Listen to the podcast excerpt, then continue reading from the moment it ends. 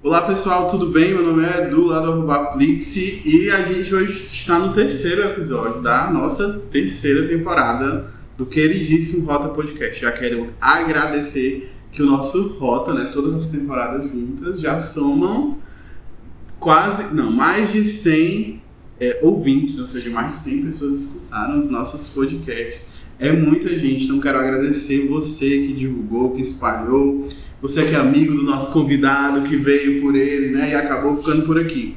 E hoje a gente vai falar de um assunto bem, bem, bem, bem, bem atual, bem pop, eu acho, assim, né, investimentos, a a estava aqui falando dos seus investimentos, dos seus dólares em Nova York. É, e hoje a gente vai falar sobre dinheiro e qualidade de vida. E o nosso tema é ser rico e ser infeliz, ou ser feliz e pobre. E aí, Fernando Pinto, como é que tu vai fazer para conversar com a gente sobre isso? Você que é o nosso boss. Ah. Senhor! Gente, ó, vocês têm que entender que, por enquanto, aqui no Rota Podcast, a gente é feliz e pobre. Mas estamos batalhando para mudar essa realidade. Menos o Fernando, que ele é feliz e outras oh, mas eu tô na batalha, galera. Eu tô na batalha ainda para poder conquistar algumas coisinhas e tudo mais. E é muito interessante a gente falar sobre isso, porque essa temática, sabe, ela é muitas vezes negligenciada pela maior parte da galera, né? Você às vezes não precisa fazer muita coisa para ser feliz, né? E não precisa ter muito dinheiro, muitas coisas. Eu sou particularmente uma pessoa minimalista. Ah, o Dudes e a Cananda eles podem até confirmar que tipo normalmente eu tô sempre com as mesmas blusas, né? Eu tenho o costume de comprar nos mesmos lugares e tenho um pouco o costume de variar minhas roupas. Então, até a minha casa ela é muito simplista e tudo mais, são poucas coisas, porque eu acredito que valorizar as coisas é muito mais importante do que espalhar um valor em várias e várias coisas, né? Aquele negócio do mercado, diversificar é bom para ele, mas para mim é melhor a gente ter qualidade e manter essa qualidade. Então a gente vai falar um pouco sobre essas demandas, mas chega do leio, agora quem vai falar é a mulher dos dólares, Cananda Sheila. Gente, que onda. É mentira, me defender dizer que é mentira, tá? Mas, é, quando a gente estava conversando hoje, antes de iniciar aqui a gravação, a gente estava falando um pouco sobre isso, né? Porque, de fato, como o Fernando falou, é muito negligenciado, é uma coisa que a gente não conversa. Então, a gente tem muito em mente que certos, certas profissões apenas vão dar dinheiro. E quando a gente começa a estudar um pouco mais sobre finanças, dinheiro, a lidar melhor com o nosso dinheiro, a saber administrar melhor aquilo que a gente ganha, aonde a gente estiver, a gente pode fazer esse dinheiro render, né? Que era o que a gente estava conversando um pouco sobre rendimentos. E foi uma coisa que trabalhar autônomo e no início ter sido mentorada pelo Fernando me fez ter que aprender, né? Tanto a lidar com o meu dinheiro, como também a, a, conhecer um pouco de marketing, que são coisas que a gente não aprende na faculdade de psicologia e eu acredito que outras faculdades também não. A não ser que você faça administração ou publicidade, né? E aí, é importante conversar sobre isso, é como o Fernando falou, eu tenho, eu tenho estudado sim, não sou, não tenho dólares, tá? Os dólares que eu tinha quando eu fui pra jornada, eles já acabaram, porque eu tive que trocar, né? Mas eu gosto desse assunto, eu tenho estudado sobre esse assunto, é como o Fernando falou, a gente às vezes acha que ser rico é esbanjar muito dinheiro, ou ter muito dinheiro e estar tá sempre gastando esse dinheiro, né? E a gente acaba, em vez de usar o dinheiro, sendo refém dele.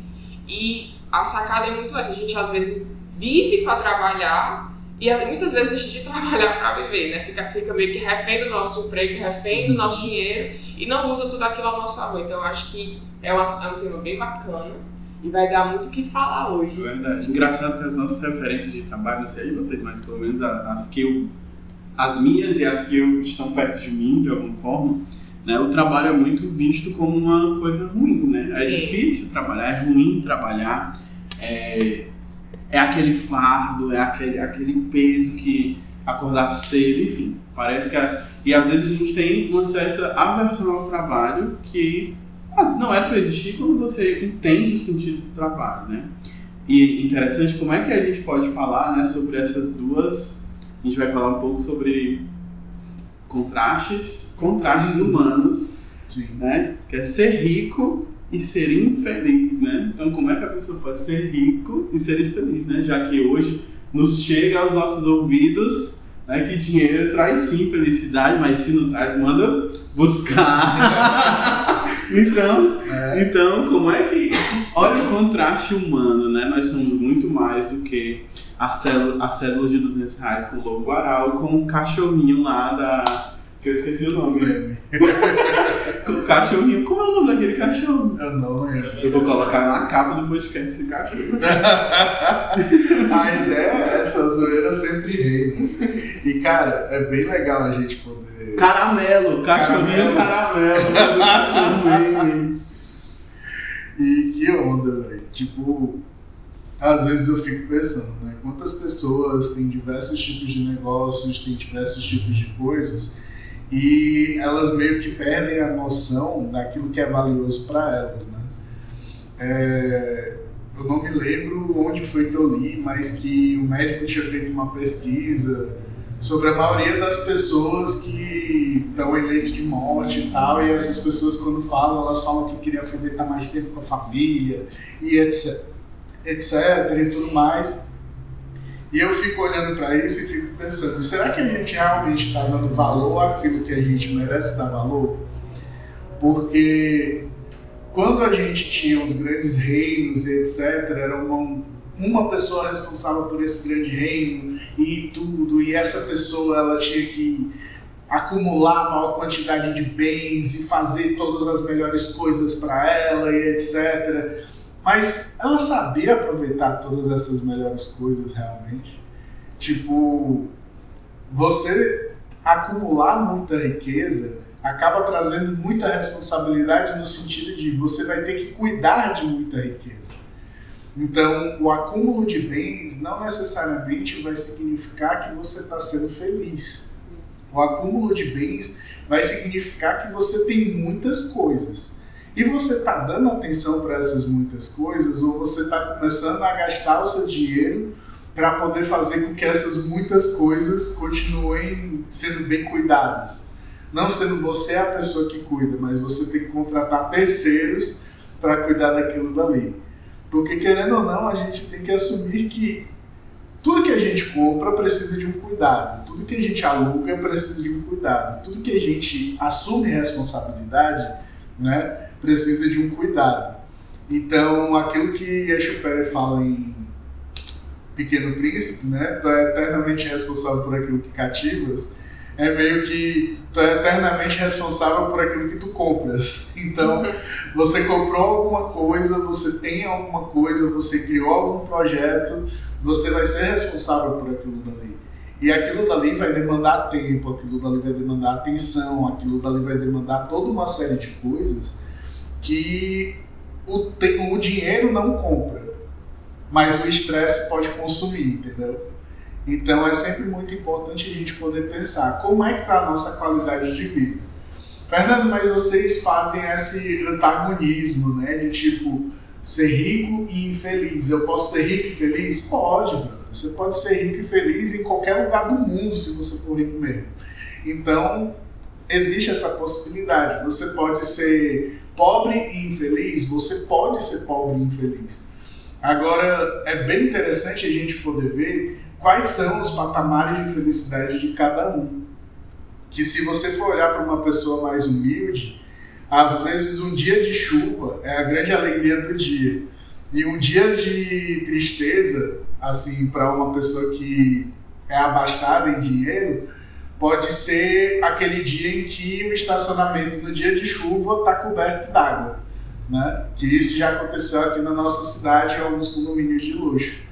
Então, são realidades bem diferentes, são realidades que cada um sofre de uma maneira diferente. E a melhor forma de ilustrar isso, eu peço para que vocês assistam um filme chamado Parasita, que é um filme riquíssimo, dói às vezes até na alma aquele filme, mas é bem legal assim você ver a diferenciação entre ser pobre e ter algumas felicidades que tipo o filme ele começa com uma cena muito. Começa não, né? Tem uma cena muito icônica do filme. Não, não, nem no trailer. É no próprio filme mesmo que as pessoas estão dentro da casa, a casa é muito humilde, tipo, é uma situação degradante, né? Que aparece um cara urinando e tudo mais na rua perto da casa. E eles vão reclamar daquilo dali. E quando eles vão reclamar, eles tipo começam a rir da situação ridícula que está acontecendo do lado de fora. Então é bem interessante que tipo nesse momento do filme as pessoas que são mais pobres que estão começando a crescer de uma forma que eu não acho muito legal, mas estão começando a crescer, eles estão rindo de uma coisa simples. E seria uma coisa que não faria sentido para ninguém. Porque eles sabem o que é ser pobre, entendeu? Então eles vão ver a beleza, vão ver a alegria em alguns pequenos momentos, mas ao mesmo tempo eles têm os problemas deles. Então já fica a dica de filme aí para vocês. É, e vocês estavam falando de esse antagonismo, eu estava lembrando muito, como os meninos estavam brincando, de fato eu tenho estudado um pouco sobre finanças e visto vídeos e conversado com algumas amigas minhas que trabalham com isso, enfim, né? E eu tava, uma coisa que me chamou muita, muita atenção, assim, nas, nas coisas que eu tava estudando, é justamente, se você for olhar o significado de ser rico, de ser pobre, a gente atribui única e exclusivamente ao dinheiro, né? Uhum. Mas riqueza não é ter muito dinheiro, é ter é muitas coisas. Você pode ser rico é, na sua área familiar, você pode ser rico na sua área espiritual, você pode ser rico de valores, você pode ser rico de felicidade e muitas vezes não ter dinheiro no bolso. E você pode ter muito dinheiro no bolso e, além de não saber administrar aquele dinheiro, ser refém dele e não ter outras coisas, então você acaba sendo um pobre de, de várias coisas e rico de dinheiro. Então, essa, essa questão de riqueza e pobreza, ela vai muito além do, do financeiro. Claro, quando a gente fala sobre isso, a gente automaticamente vincula a dinheiro, né? Isso é muito forte. Mas se a gente parar um pouquinho para pensar, a gente vai desvincular um pouco. Eu estava olhando até algumas pessoas que investem, pessoas que são hoje milionárias no Brasil, né? E que não são muito conhecidas porque elas têm milhões em banco, mas elas não esbanjam, elas não vivem luxos, né? Muito pelo contrário, são pessoas muito simples, que se você olhar, você diz, não, não é milionário. E aí, a sabedoria que essas pessoas têm em lidar com o dinheiro, porque o objetivo delas é que o dinheiro é ter a, a famosa independência financeira, né? não precisar trabalhar para ganhar dinheiro, mas que o dinheiro trabalhe para eles. Então eles vivem do rendimento do, do que eles têm no banco, né? enfim, nas, nas corretoras de valores. E aí você, você vai percebendo assim, muito também dessa, dessa desvinculação com o que é muito vendido, com o que é muito pregado. Né? De que, ah, eu tenho que ter tudo que aparece, eu tenho que ter tudo que está na moda, eu tenho que ter esse padrão de vida. E muitas vezes a sabedoria está em a gente também ter coragem de viver o nosso padrão de vida, né? Eu quero viver como uma pessoa que tem muito dinheiro, mas eu não ganho para viver assim. Então eu vou viver com o meu padrão, com, meu, com, com o que o meu dinheiro permite hoje, com o meu padrão de vida. E aí vai muito essa questão de riqueza e pobreza, é muito mais só do que ter dinheiro, mas como eu lido com o dinheiro que eu tenho, né? E aí a partir do momento que eu consigo lidar com esse dinheiro com mais sabedoria, eu vou fazendo com que ele renda, eu não vou me tornando refém, eu vou aprendendo a dar valor a outras coisas. Então é uma mudança muito pesada assim de mentalidade, né? É muito mais do que tipo, ah, eu preciso passar na faculdade de engenharia, medicina e direito para ter muito dinheiro. Daqui a cinco anos eu me formo se for uma faculdade, né, eu uso como base psicologia, mas uhum. é mais anos geralmente. E aí eu vou ser contratado, eu vou abrir minha empresa, eu vou isso, aquilo, outro, eu vou ter muito dinheiro. Só que se você não souber administrar esse dinheiro que você pretende ter um dia, você vai se tornar refém dele. E aí você vai cair na sobrecarga de trabalho, você vai chegar um tempo que você vai dizer, eu não consigo dar atenção para minha família, eu não, eu não tenho saúde, eu não tenho qualidade de vida, e eu tenho dinheiro, mas o dinheiro que eu tenho é muito, e eu não consigo finalizar as contas sempre falta e aí vai se tornando um ciclo, né? Então, não só eu acho importante conversar com isso, não só para desmistificar um pouco essa questão do, ai, é, curso tal dá muito dinheiro, curso tal eu vou ser pobre, mas também que a gente não se torne refém do fruto do nosso trabalho, porque não é essa a ideia, né? É, é assim que a gente vive muitas vezes hoje, mas não é essa a ideia. E é uma mudança de mentalidade muito forte, assim. É muito é muito massa, porque quando a gente gosta dessas coisas, a gente percebe que tudo é muito além do que a gente imagina, né? É tudo é muito além do que a gente pensa, do que pregam pra gente. Uhum. Porque ninguém ensina pra gente que poupança não é, não é rendimento, gente. Se você tá escutando esse Começou áudio, por favor, Se você rende numa poupança, não faça isso, não. Baixou o Thiago Nico. Quem é. Natália, Natália Ah, tá. Cury. Aí pronto, eu estudo ela. Eu, eu gosto dela, né? Mas enfim, é isso que eu tinha para desabafei. Precisava desabafar. Interessante porque, assim, a gente não aprende, né? Inclusive tá na nova BNCC, né? A- é, eu não lembro o nome da disciplina, mas é administração financeira desde o ensino básico, né? Mas a gente não vê isso na faculdade, né? Assim, a gente não vê como é que vai. E aí a gente, sei lá, pelo menos eu passei por isso, sempre coloco aqui, né?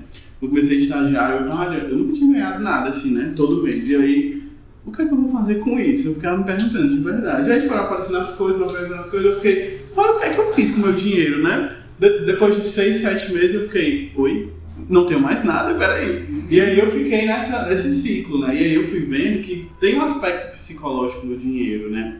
Que é a pirâmide de. É, tem o, o aspecto psicológico do dinheiro que a- em psicologia a gente, às vezes nem a gente vê tanto, né? Sim. Mas existe, existe até repetições de padrões, né? A gente só a família. questão do dinheiro assim quando o pessoal fala que a gente tem que cobrar a nossa sessão porque existe o, precisa ter um investimento Aham. do cliente. A precificação, pronto, é só isso. Mas ninguém fala muito sobre como esse cliente também pode estar sofrendo porque ele não sabe administrar o dinheiro, né? O que ele ganha, o que ele perde, o que ele empresta, o que ele não sei o que, enfim.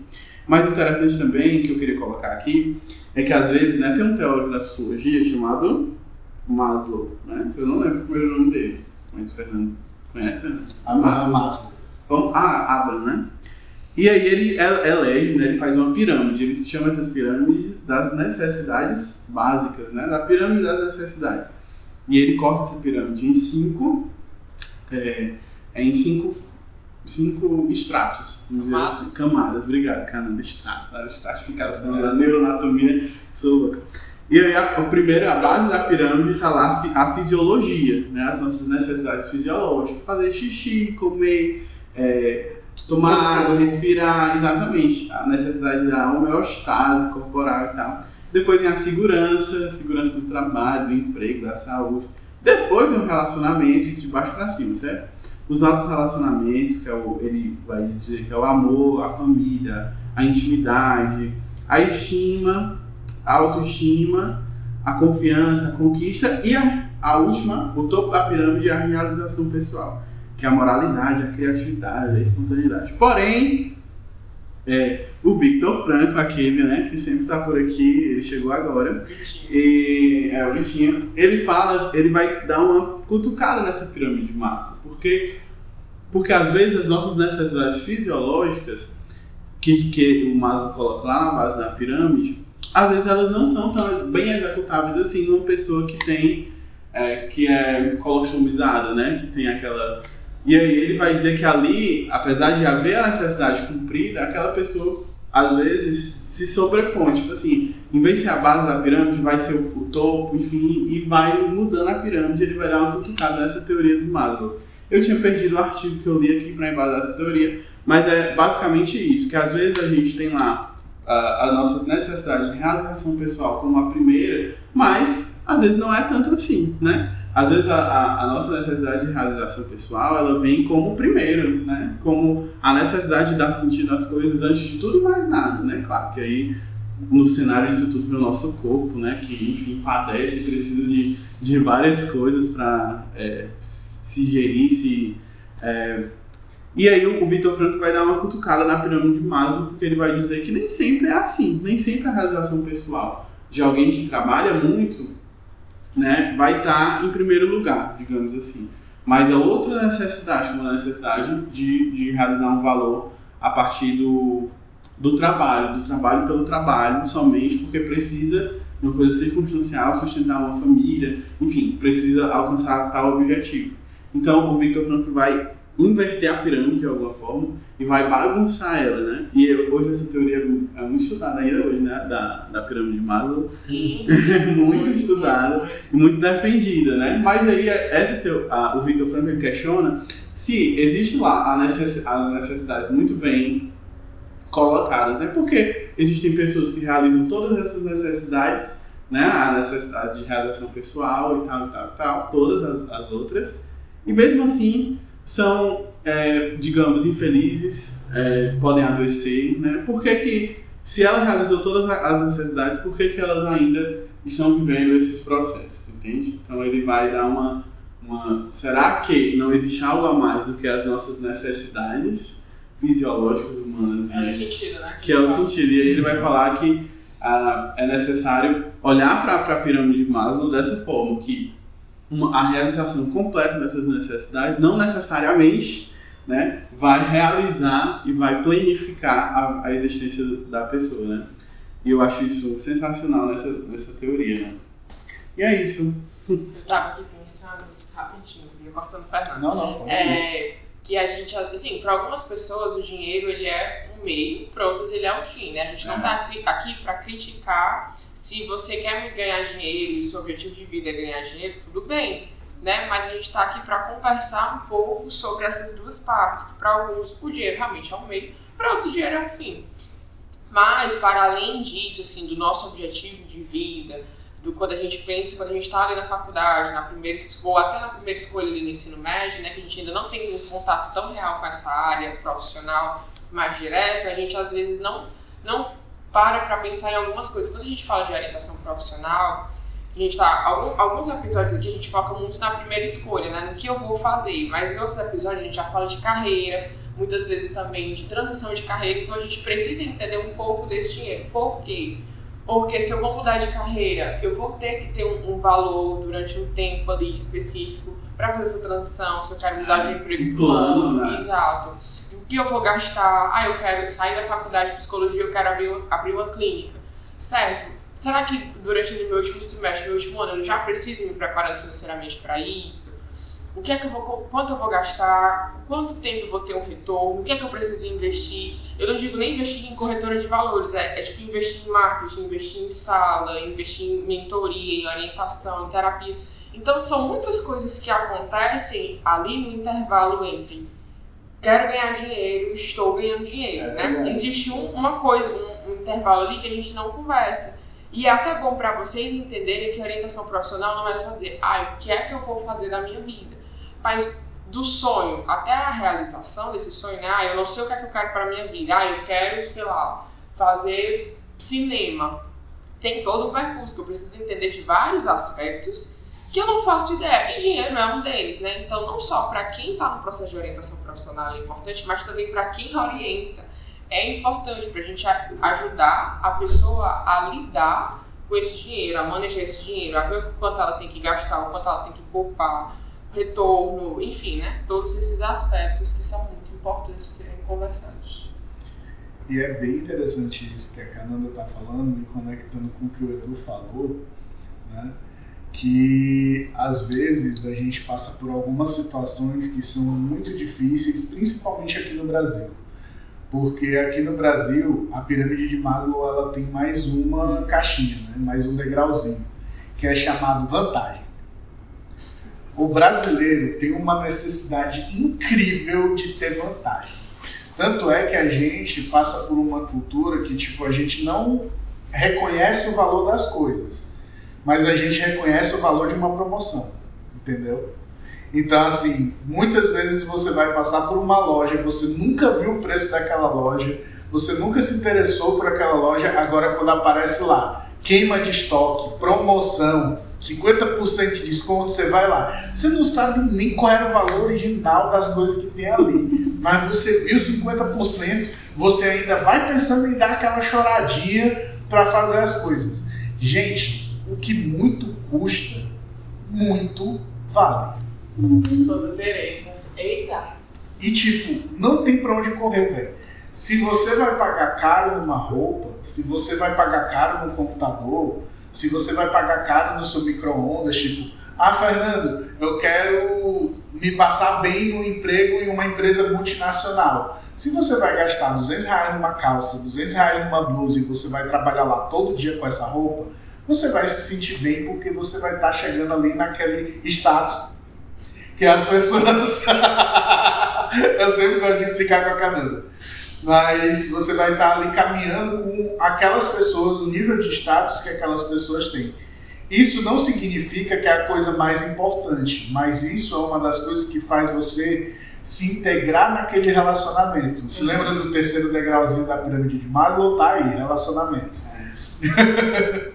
então, Fernando, eu quero ser um gamer, mas eu tô pensando em comprar um computador de 2 mil reais. Não vai dar certo. Fernando, eu quero ser um gamer, eu vou comprar um computador de 10 mil reais. Cara, você vai trabalhar com isso, então você está fazendo um bom investimento. Então, assim, o que você precisa fazer para o seu futuro vai custar caro, vai custar lágrimas, vai custar suor, vai custar esforço, vai custar um monte de coisa. E isso ninguém fala para você, né? No máximo que falam é o quê? Para você ter segurança na sua vida, faça um concurso público. Gaste milhares de reais em um curso e tudo mais. Passe anos concorrendo a uma vaga em meio a milhares de pessoas. Meu amigo, se for para seguir a razão de um para um milhão, faça um caminho que você pelo menos goste. Não um caminho que você vai estar, tipo, morrendo para ser um em um milhão e, tipo, beleza, agora consegui minha garantia de vida. Se você for passar um concurso, que muitas vezes eu conheço vários concurseiros, e a galera não sabe nem se dentro do concurso eles podem ser é, aquele pessoal que é tipo exclusivo daquele concurso. Então eles começam a ganhar o dinheiro do concurso, começam a pensar em outras alternativas, fazem a esposa de laranja, filho de laranja, Uhum. por aí vai. Gente, dar um jeitinho é falta de vergonha. Então, assim, se você quiser ganhar dinheiro de forma honesta e tudo mais, tudo bem, eu entendo que precisar da segurança, certo? Segurança é um estilo de vida que é extremamente válido para algumas pessoas. Então, eu não tenho problema nenhum com isso. Agora, a partir do momento que você quer mudar a sua vida de alguma forma e você está na ilegal- ilegalidade, né, fazendo isso, você não está sendo justo nem com você, nem com a sua família, nem com a economia que a gente quer que cresça, nem em qualquer outra coisa do tipo. Então, sempre pense em três pilares. Primeiro, pessoal, que é você levar em consideração o seu estilo de vida, a forma que você quer viver e tudo mais. Moral, que é aquilo que as pessoas que estão ao seu redor podem fazer, aquilo que você considera que é uma coisa interessantemente moral e tudo mais. E por último, você entre na ética. Porque quando você chegar na ética, você vai poder questionar a moral e pensar, poxa, mas espera aí, o que eu estou fazendo aqui vai ajudar alguém ou vai dificultar o pessoal? Porque isso é uma das realidades que a gente mais festejou quando começou a ver que a justiça estava funcionando. Mas a gente vai precisar dar à justiça tudo que ela precisa fazer ou a gente vai começar a se responsabilizar pelo que a justiça já estipulou dentro das regras. Então a gente precisa ter essa conscientização para que a gente vote melhor, para que a gente seja politicamente mais informado e a gente possa ter uma opinião que não nos faça ter vergonha ou medo de falar quem nós somos, mas uma coisa que traga orgulho àquilo que a gente faz e vive. Fernando para vereador. Eu, eu voto. Ô, Zé. Não, mas eu fiquei impactada com a frase. Porque você falou né, na, na ordem, mas existe uma frase que é de uma santa, inclusive, que é justo que muito custe o que muito vale. E isso vale para tudo na nossa vida, não só para dinheiro, né? Mas muito além do dinheiro. Então, quando você fala essa frase, eu disse, ai, meu coração, assim, por mim, é a minha frase do dia, é a minha palavra do dia. Tá falando Vai aquela que vai comprar daqui a pouco apartamento na Beira-Mar, na Avenida Beira-Mar. Não, não Na nova Beira-Mar. Nunca quis, sério, nunca quis, mas enfim. Diz Fernando. Mas realmente o dinheiro é um assuntão, viu? E a gente podia passar uns dois dias falando aqui de, de coisas, de dinheiros, né? Hum. E talvez da nota de 200 reais, que eu acho que é mais um mito, viu? do que- Você já viu a nota de 200 reais? Sim. Já, já. Já viu? Caraca, eles Não, não, não peguei, né? Eu vi Não. na internet. Não, cara, eu quero saber se você pegou. Não saiu. Acho que foi Eu vi saindo, liberado, não. Saiu, saiu quarta-feira. Pois é. Mas eu tava. Ainda não vimos. Eu tava vendo, eu fui te- tentar entender um pouco, né? Por que que essas notas vão, Foram criadas. vão sendo criadas, vai por causa da A inflação. né? inflação, né? Quanto mais aumenta a inflação, eu disse, cara, vai daqui a dias vai ter uma nota de 500 reais. Caraca. Gente, o cruzeiro, tipo assim, Tinha não sei quantos 500, mil cruzeiros 500, valiam um real. Não é?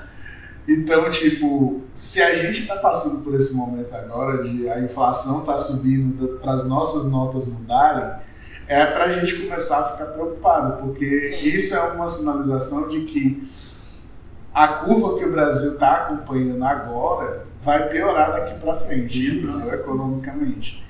Então, se você tiver, for rico e tiver condições de sair do Brasil, corra para as colinas. o negócio vai ficar difícil. Fugiu mas- as colinas. Aham. Porque o negócio tá complicado. Tava empacando de comprar um computador desde o começo do ano, cara. E agora que eu fui parar assim, pronto, juntei o meu dinheirinho para comprar o meu computadorzinho bonitinho. Quando eu cheguei, o preço das peças, tipo, multiplicou. Hum, tu quer comprar um de gamer? É claro. Ah, tá. Eu vou voltar a jogar profissional agora no final do ano, então Tipo a Anitta, Nada né? mais justo. Não, tipo, nossa, que vergonha que eu tô aquilo. Gente, eu não tenho nada contra o pessoal que joga Free Fire, mas Free Fire não é jogo. Ponto. Caraca, Falei. Falei. Vamos flopar esse episódio. Vou dropar até o microfone, mentira, que foi caro. Então, vou só dar uma batidinha aqui, ó. Pronto. Gente, A. Anitta está fazendo lives como gamers, assim, de A. Anitta, Anitta. Anitta? Anitta. Eu não Anitta sei. from Brazil. Eu não sei nada da vida. Gente, ó, nesse período de quarentena tá sendo um negócio absurdo. Eu sei tudo da vida de todo mundo, gente. Ó, fazia sangrando meu dedinho lá. É, tem uma atriz pornô também que era muito grande assim, que tipo, ela. Olha, eu vou ser streamer agora de um jogo. E tipo, ela começou a streamar, cara, jogo. Tipo, eu fiquei. Gente, a quarentena realmente tá mexendo com o gosto da galera. Explica pras pessoas o que é streamar um jogo. Ah, Fazer streamar é quando você transmite um jogo e se comunica com uma audiência. É narrar um jogo? Não, é você É live. jogar e falar com as pessoas. Uma espécie de uma live. É tipo como se você estivesse jogando em casa ganhar com a sala cheia. né? Ah, tá. Entendeu? ganhar dinheiro, É, com streamando. certeza. E isso dá um retorno bem interessante. Mas enfim, É fala aí. isso. Mas é isso, muita polêmica nesses dois últimos minutos de, de vídeo. Quem podcast. ficou até o final teve essa surpresa. E se vocês tiverem alguma dúvida sobre, ou quiserem falar mais sobre, acharem esse assunto interessante, manda lá uma mensagem pra gente no arroba escolha sua rota lá no Instagram, manda sugestão, faz pergunta, né? Acho que são, são não só o episódio de hoje, mas todos os episódios às vezes geram um pouco de, de questionamentos, de reflexões, então acho que é bacana a gente transpor esse limite dos áudios do podcast, né? E abrir espaço para perguntas e questionamentos e sugestões e críticas e flopagens e tudo mais. Mas é E isso. vocês podem aparecer tanto lá no Instagram quanto aqui. A gente sempre vai estar. Não, sempre vai estar disponível é muito forte. Mas quando a gente estiver disponível, a gente vai estar aqui falando com vocês. Valeu, pessoal. Não deixem de seguir. Palavra do dia! Ah, é mesmo?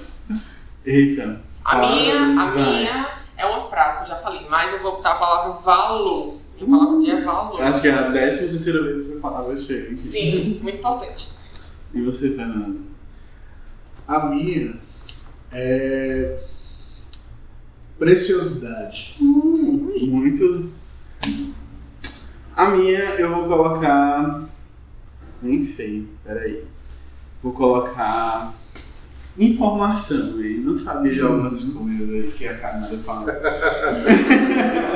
Maravilha. Pois é isso, gente. Até a próxima. Falou. cheiro. Valeu! Fomos!